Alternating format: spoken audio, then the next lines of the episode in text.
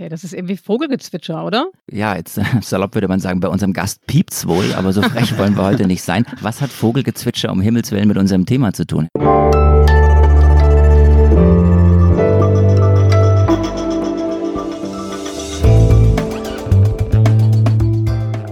Das Politikteil, der wöchentliche Politik-Podcast von Zeit und Zeit Online.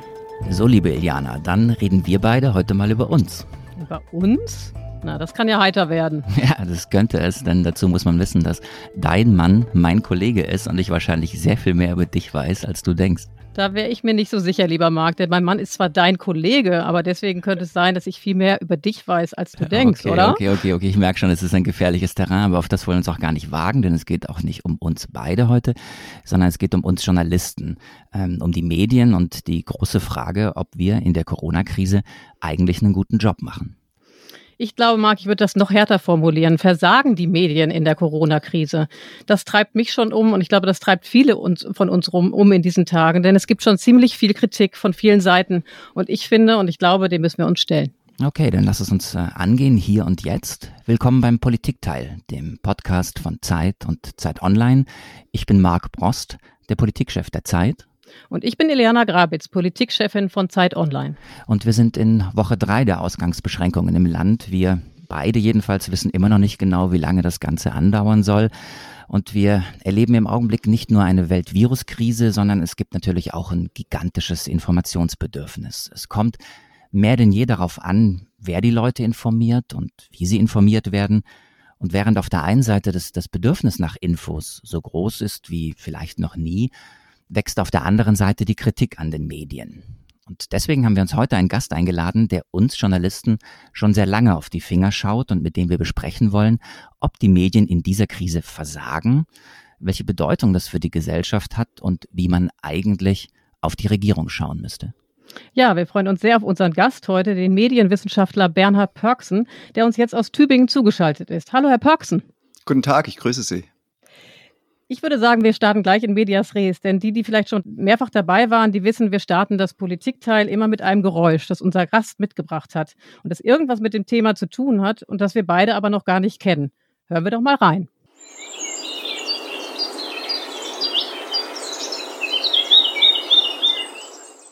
Okay, das ist irgendwie Vogelgezwitscher, oder? Ja, jetzt salopp würde man sagen, bei unserem Gast piept's wohl, aber so frech wollen wir heute nicht sein. Was hat Vogelgezwitscher um Himmels Willen mit unserem Thema zu tun, Herr Bergsen? Na gut, ich habe einfach mein iPhone hier einen Moment lang aus dem Fenster gehalten, auf dem Hügel sitzend in Tübingen. In Tübingen sitzt man immer auf einem Hügel, egal wo man sich befindet.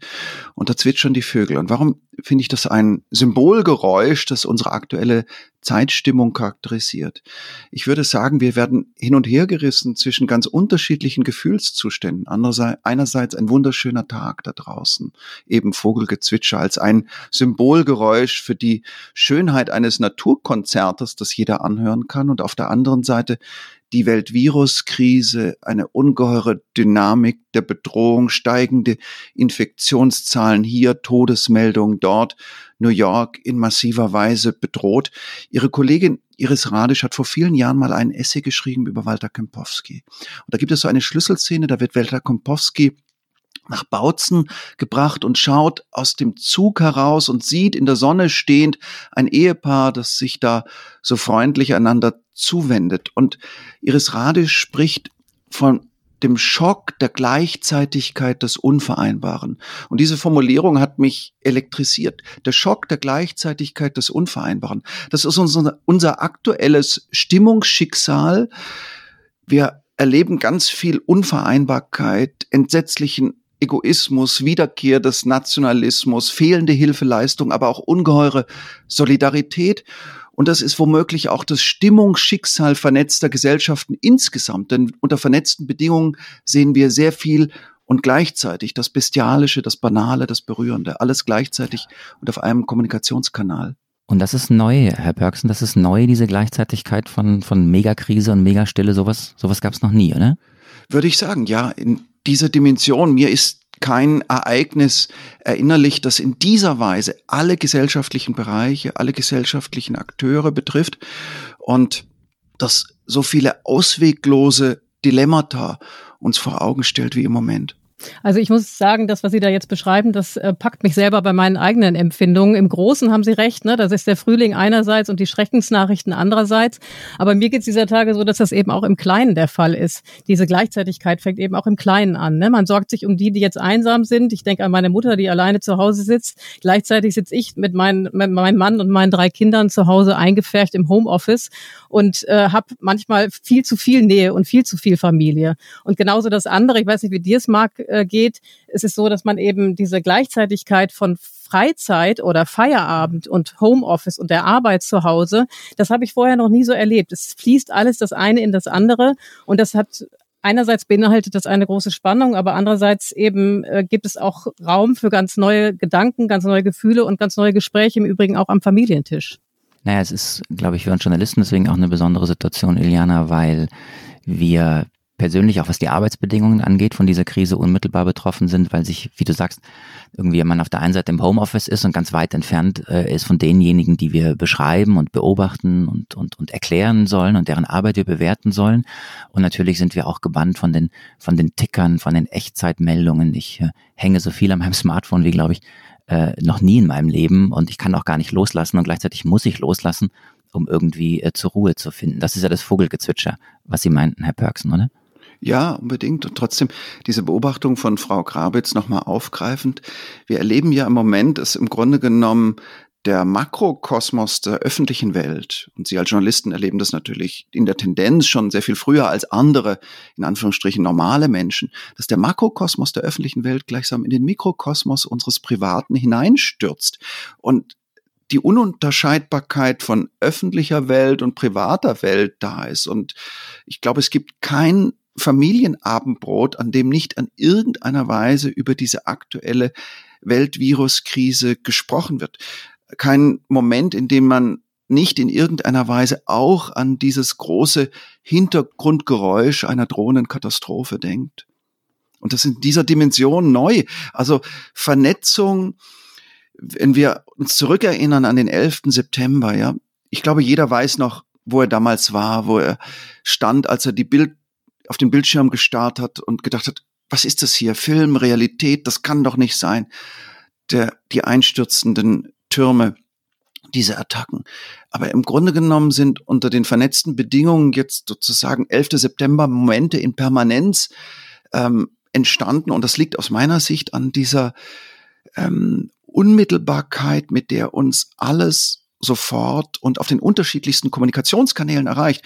Und Sie haben Ihre äh, ältere Mutter erwähnt. Also auch, es ist ja auch ein Moment, in dem Menschen in ungeheurer Aufregung permanent posten, kommentieren über WhatsApp, E-Mails, soziale Netzwerke, Videos weiterleiten, mal berührende Nachrichten, mal lustige Nachrichten, mal konstruktive Alltagshilfe, aber auch mal die bizarre Verschwörungstheorie. Also auch das Private ist gewissermaßen zu einem sehr ambivalenten Universum aus Schönheit, Schrecken, Propaganda und äh, Verstörung geworden. Ich finde es ganz schön, dieses Bild vom Abendbrottisch, das Sie vorhin benutzt haben, äh, Herr Perksen, dieses Thema ist da und alle sprechen die ganze Zeit drüber. Jetzt wollen wir ja nicht nur über uns Journalisten sprechen im Sinne von, wie arbeiten wir gerade und was ist los, sondern wir wollen ja über die Frage sprechen, ob die Medien in dieser Krise versagen. Und da gab es, vielleicht war das auch das Gespräch an, am ein oder anderen Abendbrottisch in der vergangenen Woche, eine sehr harte Kritik, ausgerechnet von dem Mann, der im Augenblick sowas ist wie der, wie der oberste Kommunikator in diesem Land, der Mann, der so präsent ist wie wenig andere, den man fast überall im Fernsehen sieht und der auch einen eigenen Podcast mittlerweile hat. Das ist Christian Drosten, ähm, der Virologe, der ähm, sehr scharf kritisiert hat, wie die Medien arbeiten und der im Grunde gesagt hat, dass wir Journalisten in dieser Krise versagen. Wir haben da mal was vorbereitet, wir haben uns das nochmal angehört, wir spielen den O-Ton kurz ein. Ich sehe zum Beispiel als Wissenschaftler, der auch mit, mit Journalisten spricht oder auch Pressekonferenzen miterlebt, sehr deutlich den Unterschied zwischen politischer Berichterstattung und Wissenschaftsjournalismus. Ich, äh, ich nehme einen sehr deutlichen Unterschied in der Fragestellung wahr und ich finde es nicht nur neutral, sondern ich finde es kontraproduktiv, wie politische Journalisten im Moment fragen. Ich habe es als Zeitverschwendung empfunden äh, in der Bundespressekonferenz, als politische Journalisten ständig gefragt haben, was denn jetzt mit dem CSU oder CDU-Parteitag ist. Es gibt Zeitungen, die malen inzwischen nicht nur in den Wörtern, sondern in Bildern Karikaturen von Virologen. Ich bin wirklich wütend darüber, wie hier Personen für ein Bild missbraucht werden, das Medien zeichnen wollen, um zu kontrastieren. Das ist ja ganz schön harter Tobak, den der Herr Drosten da auffährt, Herr Pörksen, äh, von kontraproduktiven Fragen, die am Wesentlichen vorbeigehen und der Überzeichnung von Personen, sogar dem Missbrauch von Personen, die wir eigentlich als Experten in dieser Situation so dringend brauchen. Äh, übertreibt der Mann ähm, oder ist es tatsächlich so, versagen die Medien in dieser Situation?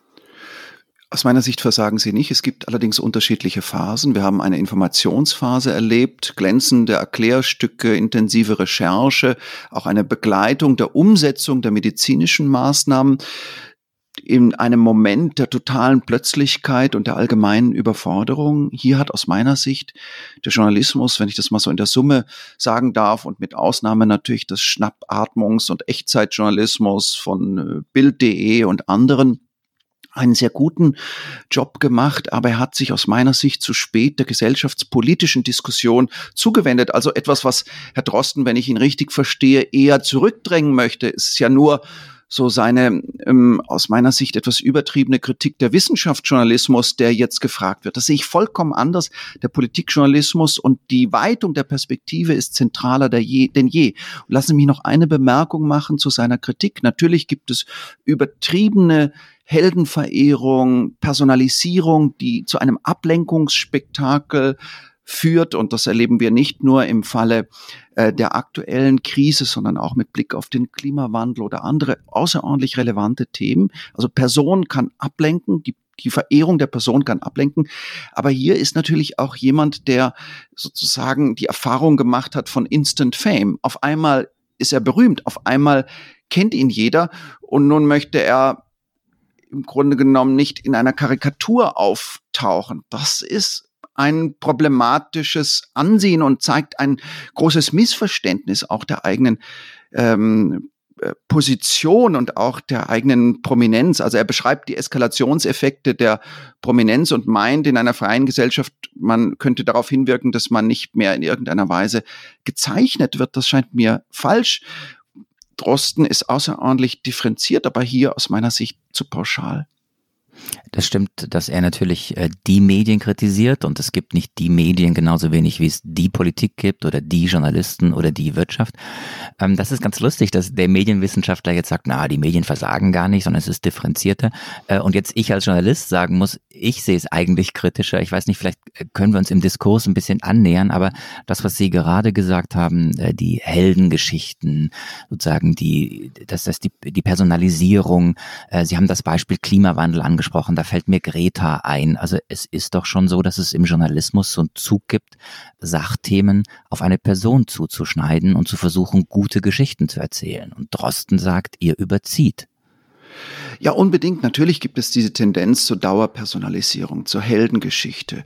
Es ist allerdings, muss man gerechterweise sagen, ein allgemein menschliches Wahrnehmungsmuster. Wir denken in Geschichten, wir leben in Geschichten, wir träumen in Geschichten. Niemand träumt entlang der Bullet Points irgendeiner monströsen PowerPoint-Präsentation. Und trotzdem, gerade für Prozesse, gerade für systemische Sachverhalte, Klimawandel, Infektionsgeschehen, etwas in dieser Art, gerade für ein abstraktes Geschehen, ist die Totalpersonalisierung tatsächlich eine Gefahr. Und das haben wir erlebt am äh, Falle des Klimawandelthemas. Greta, Luisa Neubauer, die sich gleichsam vor dieses Geschehen schieben. Wir haben es erlebt bei diesem David gegen Goliath-Narrativ im Falle der anlasslosen Massenüberwachung durch Großbritannien und die USA. Edward Snowden, der gewissermaßen dann zum Problem für das Thema selbst wird und der das natürlich genauso wie Greta und Luisa Neubauer auch verstanden hat, dieses Dilemma. Und wir erleben es jetzt. Also zu viel Heldenverehrung schadet. Die Person muss ein Instrument der Illustration, ein Instrument der Darstellung bleiben. Das wäre mein Plädoyer Aber und mein nur noch mal, Herr Pörksen, um das klarer zu kriegen, warum schadet die äh, Heldenverehrung am Ende der Sache? Warum? Weil die Person gar nicht wichtig ist, sondern das Thema zentral. Die Person ist nur ein Werkzeug, um eine, einer, einem Geschehen Anschaulichkeit zu verleihen. Und wenn die Person sich übermorgen wild fluchend an einer Tankstelle äh, äußert, ähm, einen behinderten Menschen beleidigt oder bei Rot über die Ampel fährt und äh, Fahrerflucht begeht in einem Unfall, dann wird auf einmal die, das gesamte Thema selbst ähm, von einem Art Generalverdacht infiziert. So als ob das Thema damit erledigt wäre. Wir haben es ja immer schon gewusst, dieser Experte ist ein Betrüger, korrupt, was auch immer. Also nicht jeder, nicht jede Organisation, nicht jede ähm, ähm, ähm, Bewegung hat so viel Glück wie, wie Apple. Ja, da marschiert der Held Steve Jobs zur Kanzel und die Welt fällt auf die Knie oder erhebt sich, um zu applaudieren. Aber was ist, wenn dieser Held sich als fehlerhaft erweist? Auch daran sieht man, die Personalisierung schafft kurzfristige Aufmerksamkeitsgewinne, aber langfristige Reputationsrisiken für die Organisation oder die Bewegung und sie schadet dem Thema selbst.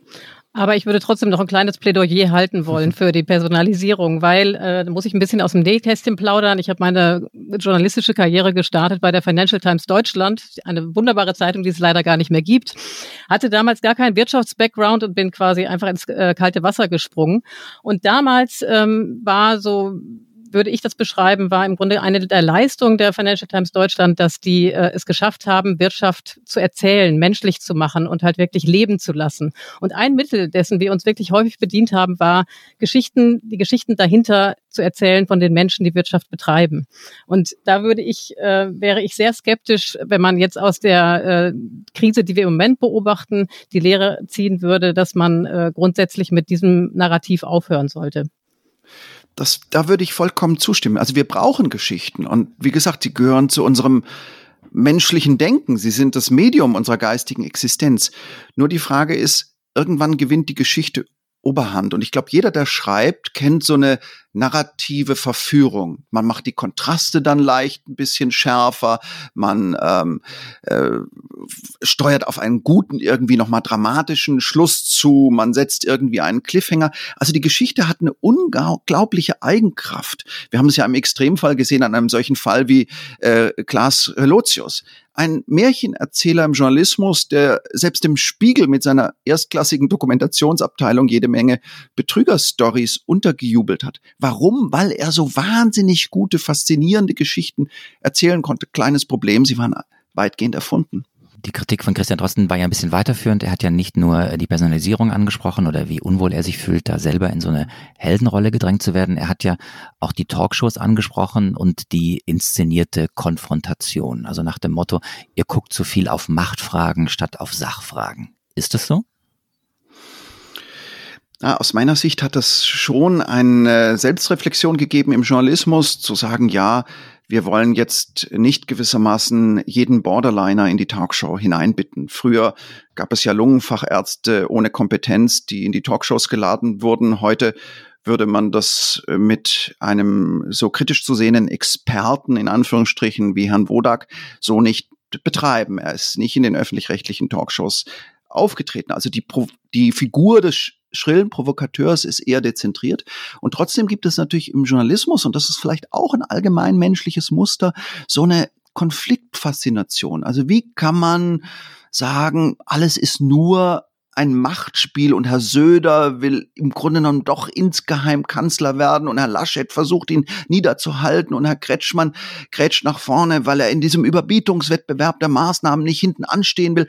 Also man macht aus diesem Ganzen so ein Horse Race, ein Wettkampf, eine Art Fußballspiel und das ist deshalb problematisch, weil es jetzt in dieser dramatischen Krise, die jeden betrifft, tatsächlich stärker um die Sache gehen sollte und das Narrativ des totalen Machtspiels uns ebenso ablenken kann wie die äh, süffige Geschichte über die Person.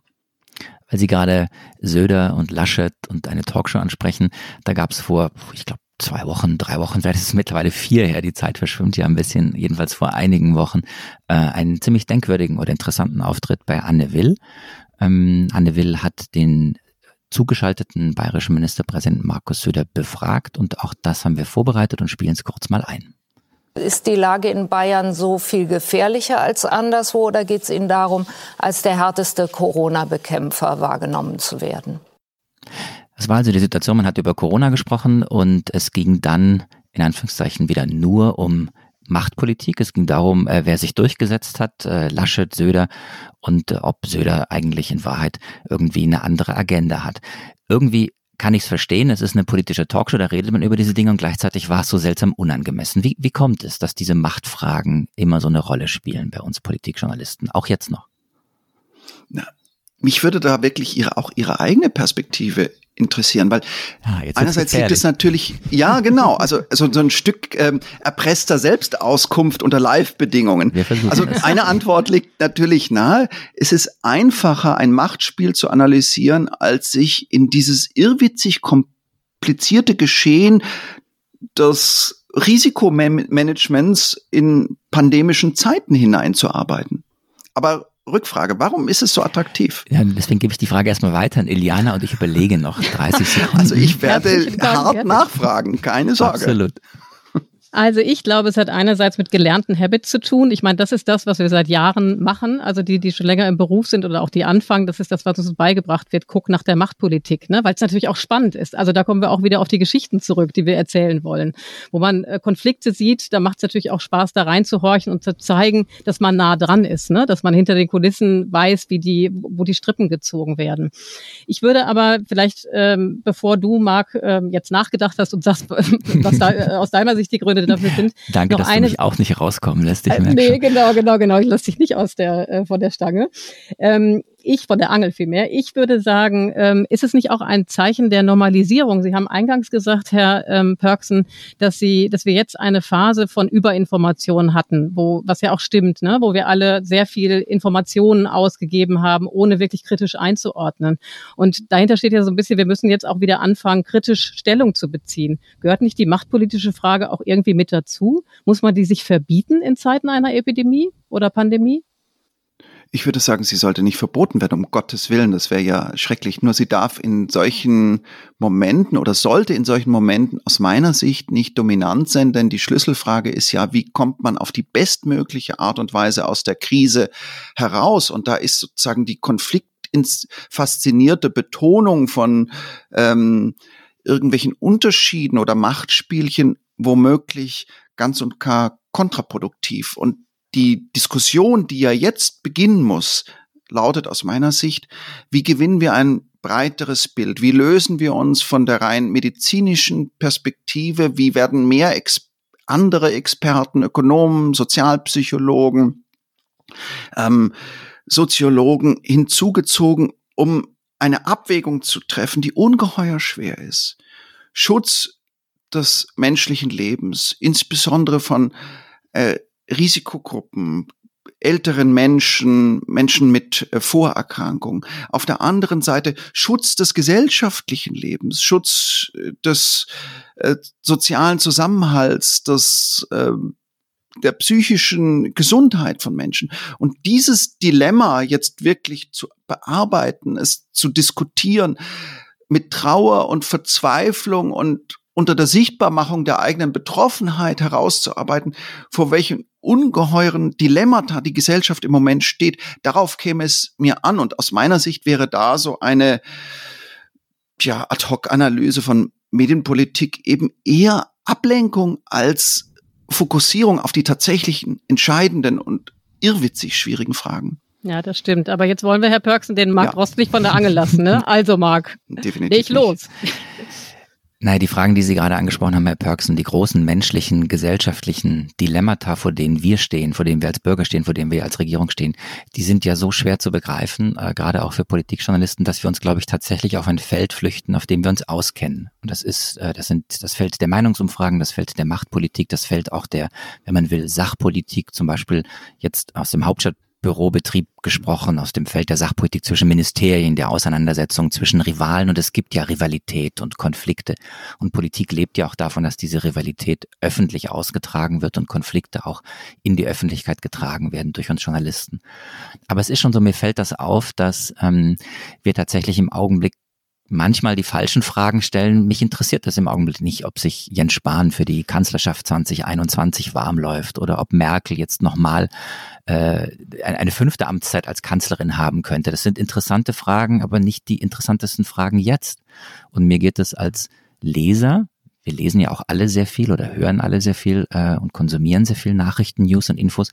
Mir geht's schon auch so, dass es sowas wie Produktenttäuschung gibt. Kleine Geschichte aus dem Nähkästchen. Heute Morgen habe ich den äh, Morgen-Newsletter eines äh, größeren Magazins bekommen. Den Namen lasse ich jetzt weg. Ähm, Überschrift war, ist Markus Söder gar kein guter Krisenmanager? Also wieder Personalisierung und Konflikt, wie sagt man, Konfliktisierung, also der Versuch, einen, einen Konflikt herbeizuführen. In dem Text ging es dann darum, dass Bayern im Augenblick, was die Fallzahlen angeht, ähm, nicht ganz äh, so gut abschneiden würde wie andere Bundesländer. Das hat aber gar nichts unter Umständen mit Markus Söder zu tun und mit der Frage, wie gut sein persönliches Krisenmanagement ist. Also das, ich hätte da wahnsinnig gern mehr gewusst darüber, warum Bayern jetzt so gut oder schlecht abschneidet und was in Bayern los ist und weniger über die Person Markus Söder. Und da fühlte ich mich als Leser auch enttäuscht. Und ich glaube, ähm, die Leser und andere Leser, denen fällt das auch auf. Und das ist eine Riesenfalle, in die wir reinlaufen und in die wir nicht reinlaufen sollten als Medien, weil wir Gefahr laufen, dadurch auch Leser zu verschrecken und zu verlieren, abzustoßen. Es wirkt zynisch.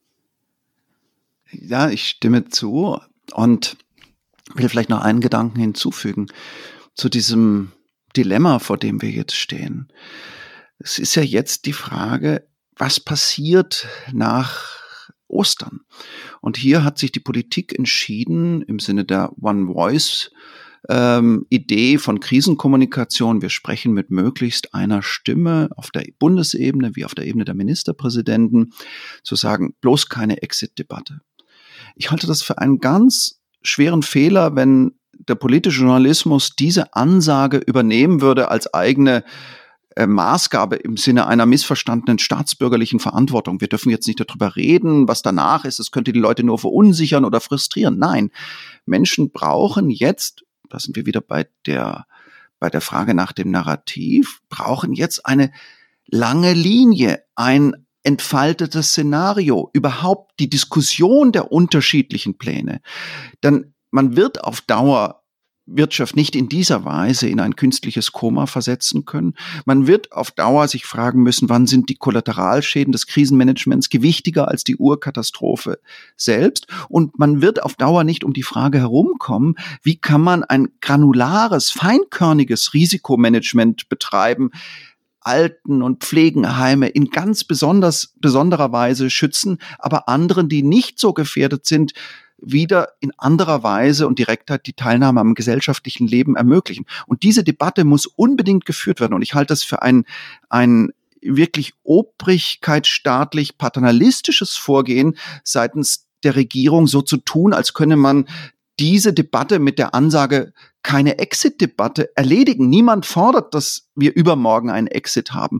Aber was unbedingt geboten sein muss, ist jetzt sozusagen die breitere gesellschaftspolitische Diskussion über Sinn und Verhältnismäßigkeit der jetzt getroffenen Maßnahmen? Na, auf der einen Seite verstehe ich, dass Medien kritisch berichten sollen, dass sie hart berichten sollen, dass sie äh, auch die Unwägbarkeiten und vielleicht auch die Widersprüche der Regierungspolitik offenlegen sollten. Und auf der anderen Seite haben wir ja doch auch sowas wie eine gewisse Verantwortung. Wir dürfen ja keine Panik erzeugen, wir sollten keine Angst schüren. Ähm, wie bewältigt man diesen Gegensatz zwischen auf der einen Seite hart sein und kritisch sein und auf der anderen Seite eben die Bevölkerung nicht in Panik zu versetzen? Das ist ja echt ein äh, Spagat. Absolut. Aus meiner Sicht ist das Schlüsselwort der Stunde ohnehin der Ausdruck Dilemma. Dann es geht aus meiner Sicht auch im Sinne eines guten, seriösen Journalismus jetzt darum, dieses Dilemma-Bewusstsein selbst transparent zu machen. Denn in der Tat, das ist eine Abwägung zwischen Panik schüren und bagatellisi bagatellisieren. Also wie bekommt man und wie gelangt man selbst zu einer Haltung der gefahrenbewussten Achtsamkeit und stellt trotzdem die drängenden Fragen, die unbedingt diskutiert werden müssen. Für mich ist das vor allem eine Frage des Tonfalls, der Sichtbarmachung eigener Betroffenheit, dieses deutlich werden lassen. Es ist, es gibt keine sofort und schnell, schnell Gewissheiten. Und trotzdem, ich will es nochmal betonen, wir haben ja jetzt Wochen erlebt der Verengung auf die medizinisch-virologische Perspektive. Und das ist nur eine Perspektive. Und wir müssen jetzt dahin kommen, wie kann gesellschaftliches Leben wiedererweckt werden, ohne die Schwächsten und die Ältesten auf unverantwortliche Weise zu gefährden. Und das gelingt nur, indem man den Blick weitet und indem man die Debatte, die politisch unter den Deckel gehalten wird oder irgendwie abgewehrt wird, auf eine für mich vollkommen unverständliche Weise, indem man die ähm, ein, einfordert und auch einklagt. Lassen Sie uns gleich sprechen über die zweite Phase äh, des Journalismus, in dem wir jetzt einschreiten müssen und einsteigen müssen. Das sehe ich ganz genauso. Die erste Phase war geprägt von Überinformation, von einem riesigen Bedarf nach Informationen auch seitens der Leser und der Zuhörer und der Zuschauer. Und was wir jetzt brauchen, ist eben kritische Einordnung. Gleichwohl würde ich noch eine Frage äh, stellen wollen an Sie, Herr Perksen. Und zwar geht es mir um den Zeitpunkt der gesellschaftlichen Verantwortung. Wann ist es richtig, den zu übernehmen? Äh, ich erinnere mich sehr gut an das Wochenende Wochenende, als äh, Deutschland quasi unter Generalbeobachtung stand seitens der Regierung, worum, wo es da hieß, ähm, wir beobachten jetzt, wie sich die Bevölkerung verhält, ob sie wirklich zu Hause bleiben, ob man sich an die Isolationsgebote hält und entscheiden dann, ob wir eben mit härteren Maßnahmen bis hin zu einer Ausgangssperre reagieren, was natürlich eine Wahnsinnseinschränkung von Bürgerrechten bedeutet. Da gab es bei uns in der Redaktion große ähm, ungute Gefühle, weil man dachte, es geht um solche Bürgerrechtseinschränkungen, die kann man nicht so hinnehmen, das müssen wir artikulieren. Gleichwohl natürlich dieses Unbehagen, wenn wir das jetzt zu diesem Zeitpunkt tun, können wir eine, äh, eine Bewegung nach sich ziehen oder, oder freisetzen, die einfach nicht, äh, die einfach am Ende gesamtgesellschaftlich schwierig und problematisch sein könnte. Gelten für solche Zeitpunkte in Zeiten der Pandemie andere Gesetze als zu normalen Zeiten? Natürlich gibt es Extremsituationen, unter denen dann andere Gesetze gelten. Und natürlich finde ich es ein Ausdruck von Verantwortlichkeit, darüber nachzudenken, welche Konsequenzen könnte womöglich eine Berichterstattung haben. Und wir haben das ja auch in anderen Extremfällen, Entführungen oder ähm, der Finanzkrise. Auch da gab es ja solche Formen auch der ja, bewusst zurückhaltenden Berichterstattung. Ich kann schon verstehen, warum man jetzt nicht gewissermaßen mit dem Holzhammer fordert. Es ist ein Grundrecht des Menschen, ähm, eine Party zu feiern. Es wäre eine Katastrophe, das nicht zu tun. Aber hier geht es ja um ein Geschehen, das erkennbar die Gesellschaft sehr lange und langfristig in eine Art Schock, Starre und einen Ausnahmezustand versetzt. Und aus meiner Sicht wäre es schon etwas früher, als es geschehen ist, das Gebot der Stunde gewesen, nach der langfristigen Perspektive zu fragen. Und diese Frage nach der langfristigen Strategie wird aus meiner Sicht auf völlig unangemessene Weise tabuisiert. Also was ist der Plan, wenn die infizierten Zahlen nicht in drastisch dramatischer Weise sinken? Wie kann man glauben, man könne auf lange Sicht sozusagen in einem Prozess der totalen Allmählichkeit Herdenimmunität erzeugen, ohne die Wirtschaft und das gesellschaftliche Leben zu ruinieren. Diese Fragen nach der langen Perspektive, nach der langen Linie des Denkens und des Plans, die müssen mit anderer Entschiedenheit gestellt werden. Und die hätten aus meiner Sicht auch schon früher mit anderer Entschiedenheit gestellt werden müssen. Das ist ja jetzt sehr heikel und da müssen wir einfach jetzt versuchen, to the point zu kommen, denn auf diese äh, Fragen, also warum diese Fragen nicht gestellt werden, die Sie ja sehr eindringlich formulieren, da gibt es ja nur zwei mögliche Antworten. Entweder wir sehen diese Fragen gar nicht oder wir wagen sie nicht zu stellen. Was ist denn der Grund? Ich persönlich glaube, dass die hier ein Tabu berührt wird und eine Art ähm, schmerzliche Lebenslüge der westlichen Gesellschaften. Wir tun ja im Moment so und Kant hätte seine helle Freude, wenn er uns zuhören würde, der Philosoph Kant, als sei menschliches Leben ein absoluter Wert. Und als sei die Frage nach Abwägung und Nützlichkeit, als sei die entsetzlich ein Fall in die tiefe Barbarei. Aber faktisch, wenn wir uns das, die Grundbewegung unseres gesellschaftlichen, kapitalistischen Miteinanders in demokratischen Gesellschaften anschauen, dann sehen wir etwas anderes. Wir handeln nach dem Primat der Nützlichkeit, unter Umständen auch sehr brutal. Wir sagen, das Artensterben ist jetzt nicht so wichtig und eine Klimapolitik nicht so zentral und dass 15.000 Kinder unter fünf Jahren jeden Tag an schlechten Hygienebedingungen und anderen änderbaren Verhältnissen sterben, ist nicht so furchtbar relevant, als dass wir jetzt dringend handeln oder alles einsetzen müssten, um zu handeln.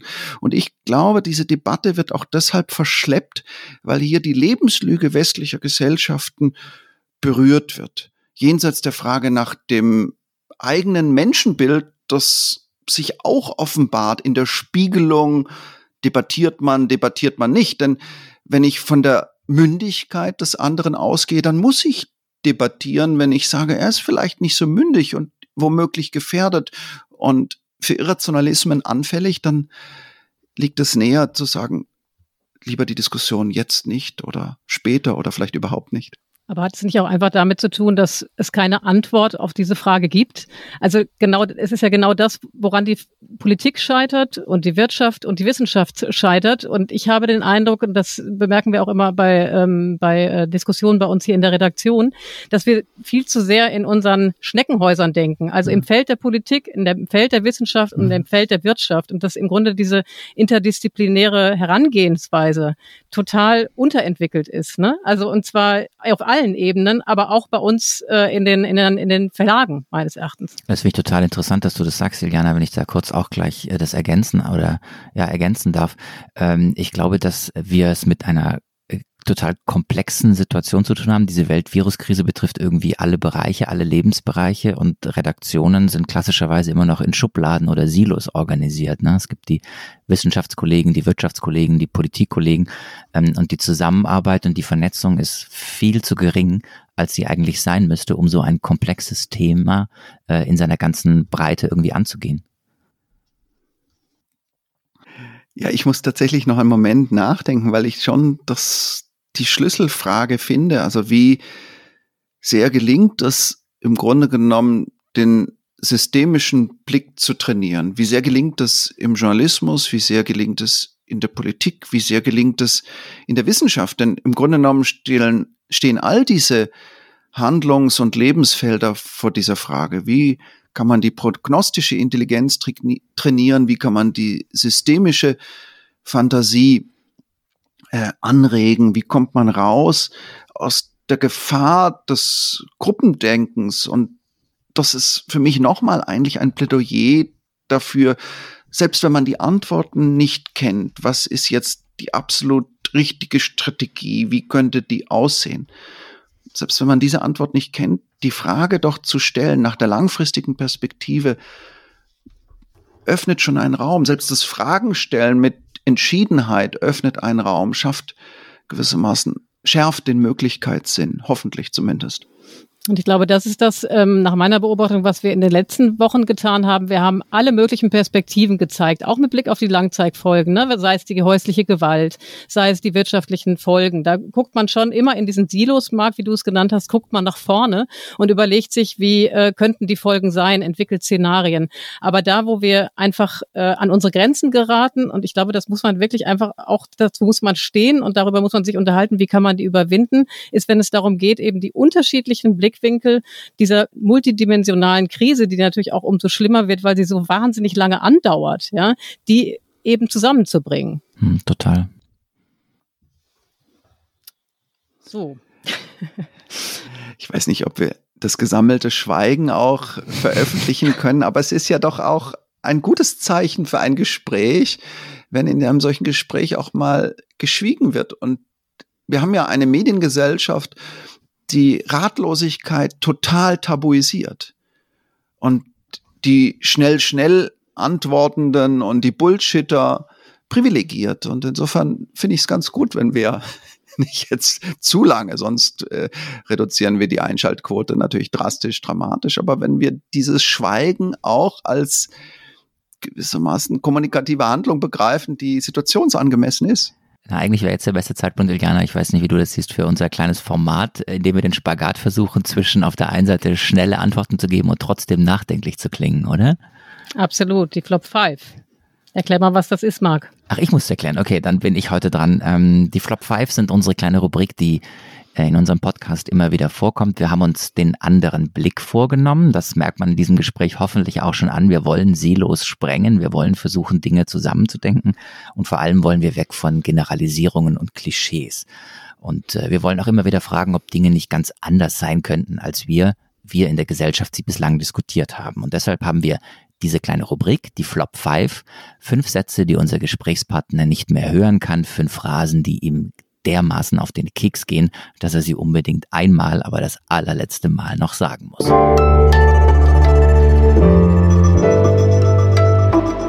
Die Flop 5. Ja, also fünf Sätze, fünf Klischees. Äh, unser Gast ist Bernhard Perksen. Was ist Ihr erster Flop? Was können Sie nicht mehr hören? Die Rede vom Virologen Gott mit Blick auf Christian Drosten. Aus meiner Sicht ist das Kniefallvokabular vollkommen unangemessen. Ein Virologe ist kein Gott und auch Herr Drosten ist es nicht. Und ich kann verstehen, dass er sich über so ein solches Reden aufregt. Das kann ich sehr gut verstehen. Es nimmt ja inzwischen auch die Form an, dass man im eigenen Bekanntenkreis erfährt, dass darüber gesprochen wird, wer denn dieser Virologengötter wohl der bestaussehendste ist. Absolut. Also auch hier Personalisierungsexzess, das wäre der Einwand. Soll ich gleich mein zweites Wort nennen? Absolut, das wäre die nächste Frage gewesen. Ihr zweiter Flop. Entschleunigung. Aus meiner Sicht gibt es in Zeiten der Corona-Krise so eine irgendwie betulich romantische, äh, mit kuriosen Umdeutungen arbeitende Verherrlichung der Entschleunigung. Ich würde es mal ganz hart sagen, wer zu schnell lebt, sollte entschleunigen, aber er braucht dazu keine Weltviruskrise. Aus meiner Sicht kann das nur der verbeamtete Lehrer oder der verbeamtete Professor genießen, diese Entschleunigungsidee, kann sich nur in dieser Entschleunigungsfantasie wirklich wohlfühlen. In dem Moment, in dem sie ein kleines Restaurant eröffnet haben und in vier Wochen wissen, dass sie pleite sind und nicht wissen, wie sie die Wohnungskredite zahlen können, dann wird die Entschleunigungsidee im Grunde genommen zu einer Horrorfantasie. Genau, Absolut. es ist nämlich ein Privileg, ne? Und im Grunde mhm. genommen wirft das die soziale Frage auf, über die man tatsächlich dann auch wieder trefflich diskutieren sollte. Da bin ich mhm. ganz bei Ihnen. Der nächste Flop, oder? Der nächste Flop, äh, der Ausdruck Gleichschaltung, den ich häufiger jetzt im Blick auf Medien, auf etablierten klassischen Journalismus höre, aus meiner Sicht eine vollkommene Übertreibung. Wir haben darüber geredet, von der Information zur gesellschaftspolitischen Diskussion zu kommen. Aber Gleichgestaltung, das ist der NS-Vergleich. Man sieht hier ein pauschales Abwertungsvokabular, das den ohnehin, das ein ohnehin gefährdetes Kommunikationsklima nur weiter überhitzt. Totaler Flop. Sehr gut. Dann kommen wir zu Flop 4. Jetzt habe ich ein Schlagfertigkeitsproblem oder ich leide, könnte man sagen, nicht wie Journalisten vielleicht jetzt unter Schlafmangel, sondern unter Schlagfertigkeitsmangel. Ich, mir ist ehrlich gesagt nichts weiter eingefallen. Haben Sie andere Vorschläge, die Sie mir zuwerfen können? Aber das können wir beheben, oder? Eliana, wir haben noch einen, oder? Hast du einen? Was begegnet dir? Ganz schnell. Komm. Hm, ich würde mal sagen, früher war alles besser, geht doch immer, Herr Perksen, oder? Unbedingt, ja. Ich stimme sofort zu. Gut, und ich sage noch, ein Flop habe ich nicht aus unserer Redaktion. Ich bin schon 30 Jahre Parlamentskorrespondent. Ich habe alle Krisen erlebt. Krise kann ich, würde ich sagen. Genau. Okay, ja, super. Vielen Dank für die Nachlieferung. Hinweis darauf, dass diese Krise anders ist. Versagen die Medien in dieser Krise, Herr Perksen, das ist das Thema dieses, dieses Podcasts. Und Sie haben am Anfang gesagt, nee, Versagen will ich nicht sagen. Und dann haben wir aber über viele Dinge gesprochen, die nicht richtig gut sind. Über eine Frage haben wir noch gar nicht gesprochen und das ist, glaube ich, die, die unsere Leser auch am meisten interessiert. Egal wie groß das Medienversagen denn ist, was ist daran eigentlich schlimm? Was ist die Bedeutung für die Gesellschaft, wenn die Medien versagen? Warum ist das wichtig? Das ist wichtig, weil wir äh, Medien als Korrektiv brauchen, Medien als Irritationsagenten benötigen, Medien als verstörende Elemente ähm, einsetzen, verstehen müssen.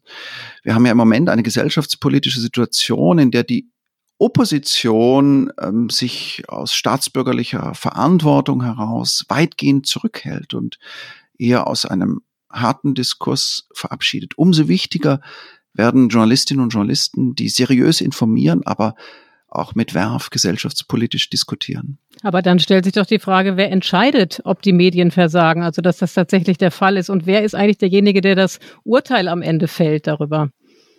Dieses Urteil, würde ich sagen, fällen wir alle, um Himmels willen nicht einzelne Medienwissenschaftler, sondern dieses Urteil fällen wir alle. Sie in den Redaktionen, äh, Einzelne, die in der Medienwissenschaft sich zuschalten, aber auch natürlich die vernetzten vielen. Also das diejenigen, die man früher in einer anderen Medienepoche das Publikum genannt hätte und die sich jetzt äh, zuschalten und die längst medienmächtig geworden sind und die posten, kommentieren und publizieren.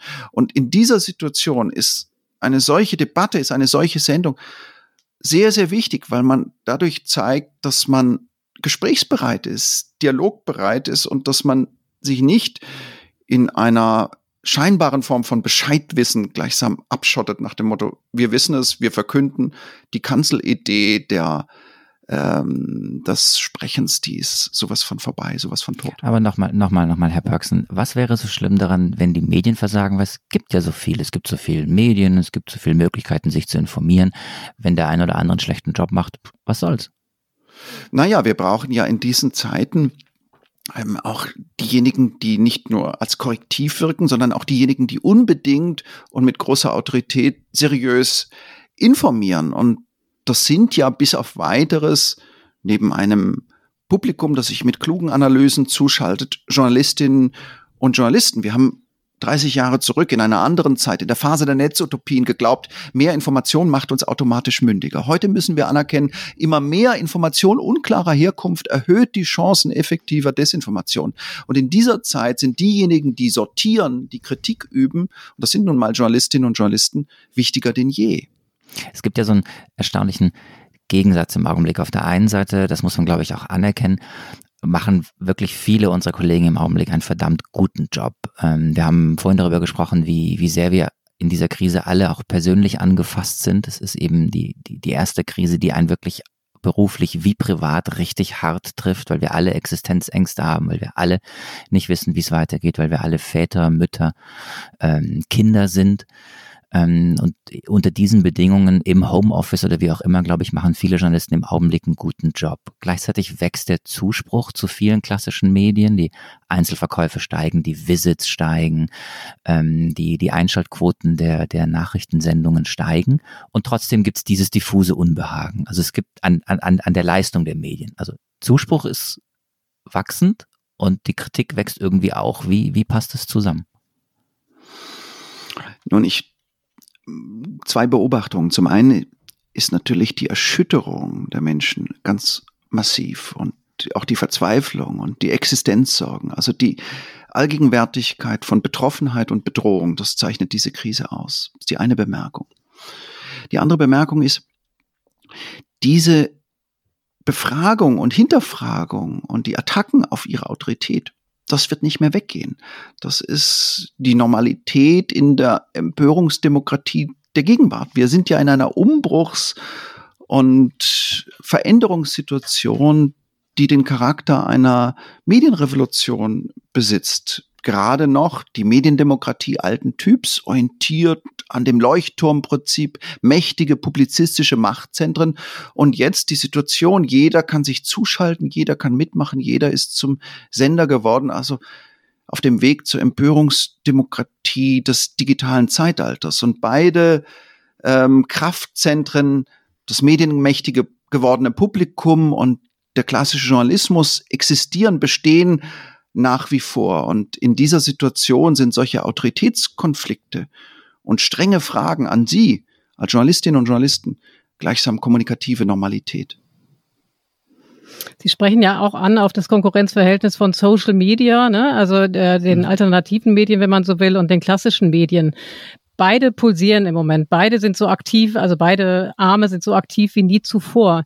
Wenn Sie eine Prognose geben würden, wird der unser, der klassische Journalismus gestärkt aus der Krise raus hervorgehen? Weil wir merken andererseits, wie Marc eben auch schon gesagt hat, wir merken eine enorme Nachfrage. Ja, die äh, Visits, die Klicks, die gehen in die Höhe, die Zeitungen werden an den Kiosken verkauft und so weiter und so fort. Sehen Sie dass das auf die Dauer uns stabilisieren wird?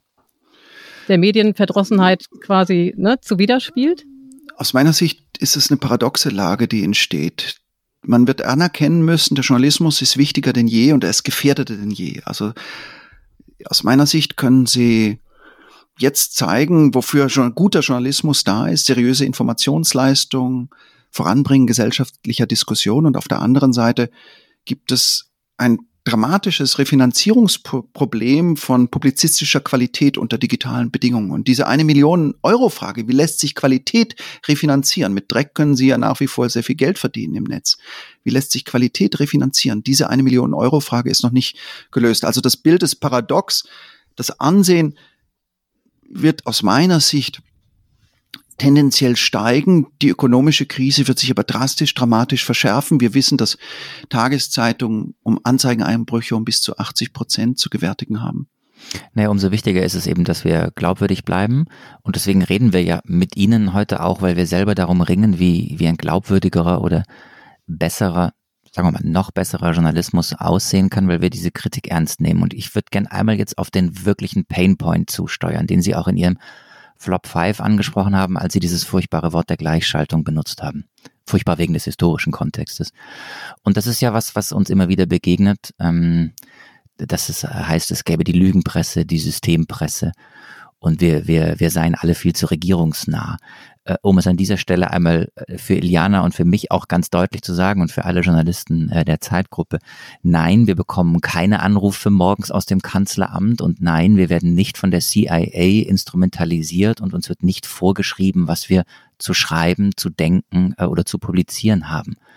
Und trotzdem ist es so, dass wenn man sich die Kommentierung anschaut oder die Frage, in welche Richtung äh, die, die journalistische Meinung sich entwickelt in einer Krise, dann ist es häufig so, dass ähm, erstaunlicherweise viele Medien Ähnliches schreiben.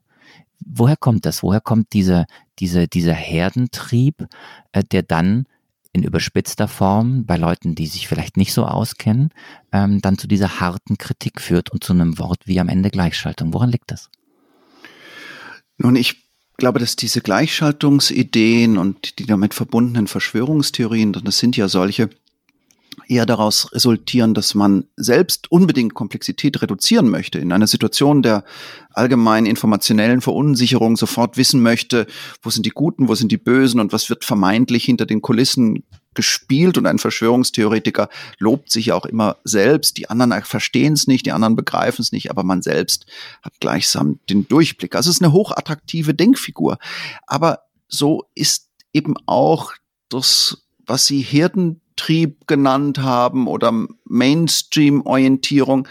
Es gibt eine allgemein menschliche Bestätigungssehnsucht des Menschen. Und Journalismus wird dann besser, wenn er immer versucht, auf die unterschiedliche Art und Weise, durch Streitgespräche, durch den Blickwechsel, durch das, was Sie vorhin interdisziplinäre Zusammenarbeit genannt haben, wenn er versucht, die Irritation zu programmieren und so eine zweite Natur der Offenheit zu entwickeln, sich aus den eigenen Vorurteilen herauszukatapultieren. Und man muss ja eines fairerweise sagen, eigentlich von der Arbeitstechnik her hat Journalismus genau diese Mechanismen entwickelt. Zwei-Quellen-Prinzip.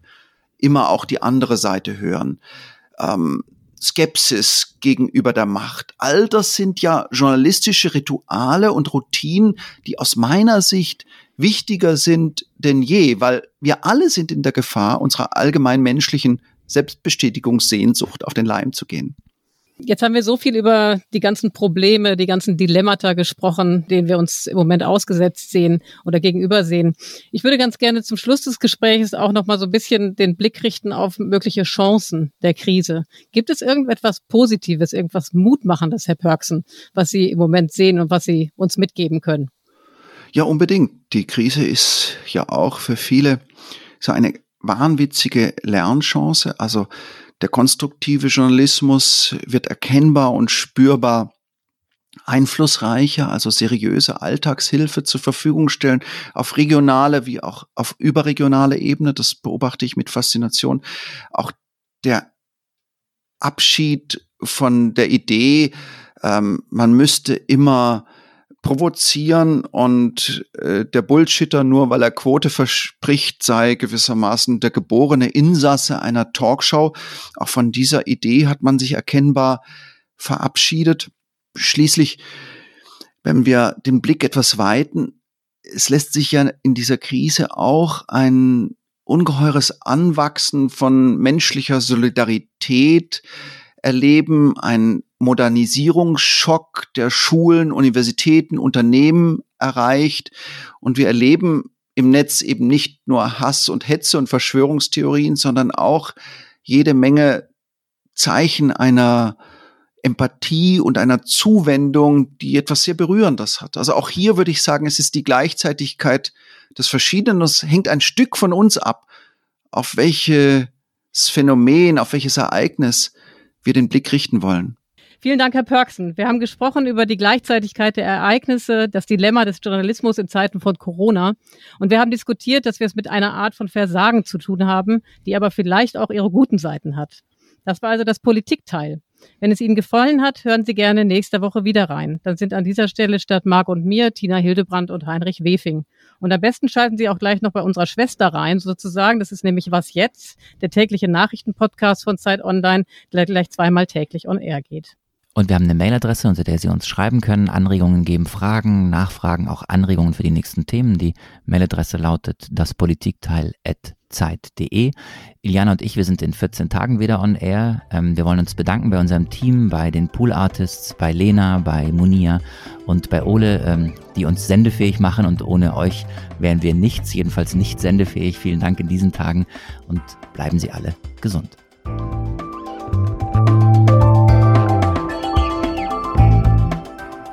Das Politikteil ist ein Podcast von Zeit und Zeit Online, produziert von poolartists.de.